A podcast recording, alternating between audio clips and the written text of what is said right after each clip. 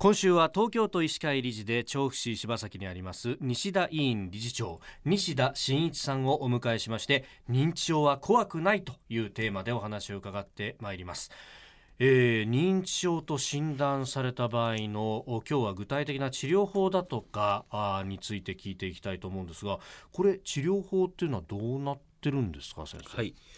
えーと、認知症疾患の中には治せるものもあります、えー、手術によって治せるもの薬によって治せるものもございますけども、はい、えー、脳の変性疾患ですね。脳神経細胞がこう変性してしまうようなアルツハイマー病ですとか、そういった、えー、疾患につきましてはなかなか治療法がないのが現状です。はいまあ、そうすると治療というところ、まあ、もちろんそこで頑張るっていうのもあるんですが周りがどうフォローしていくかあるいは自分としてもどうやってこうそれを穴を埋めるようなフォローの対策を取れるかってことになってくるわけですか、ね、そうですね。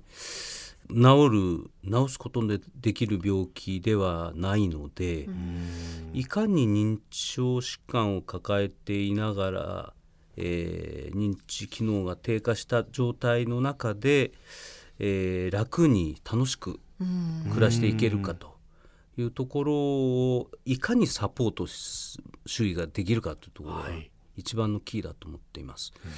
でそのためにはやはり認知症のご家族を普段見ているご家族の方がどれだけ認知症について正しい理解を持っているかというところが非常に重要ですね。えー、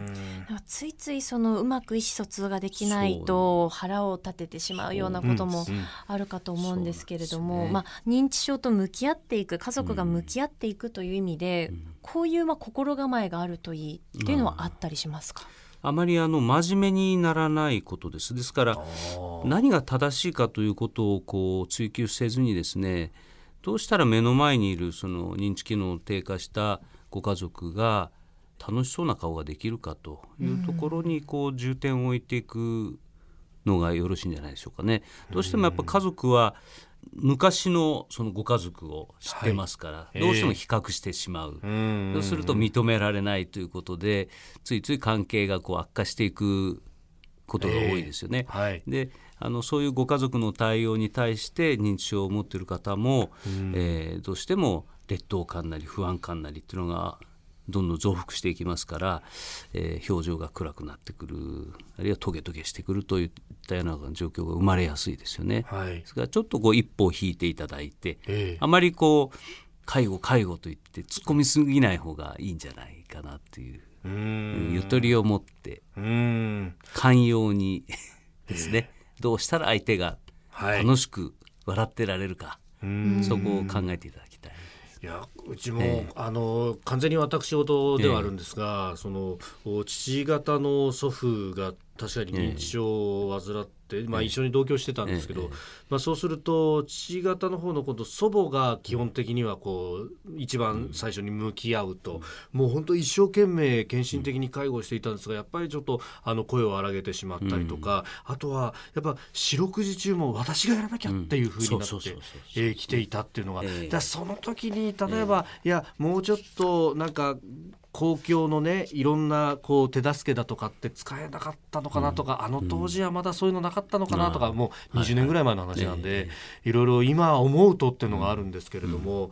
これやっぱり一人で抱えるのは大変なわけですよね。と思います。今あのいろいろな社会資源特に介護保険制度等ございますんで、はい、えー、そういったものを駆使してですねできるだけ一人で抱え込まない、はい、ということは大事じゃないですかね。はいまあ、このモーニングライフアップのこのコーナーで地域包括ケアって言葉い,、いろんなところでこう出てくる機会があるんですけれども、これ認知症の方を周りでサポートする時も使える仕組みであるんですか、もちろんです。もうそこが大前提だと思います。はいはい。じゃあまずはかかりつけ医なり、えお医者さん相談しながら、ケアプランを、地域資源を使ってですねどうやってサポートしていけるかということですね。はい認知症はある程度予防できるということを明日また伺っていこうと思います、はい、えー、西田委員理事長西田真一さん今週ご登場です。先生明日もよろしくお願いします。こちらこそよろしくお願いいたします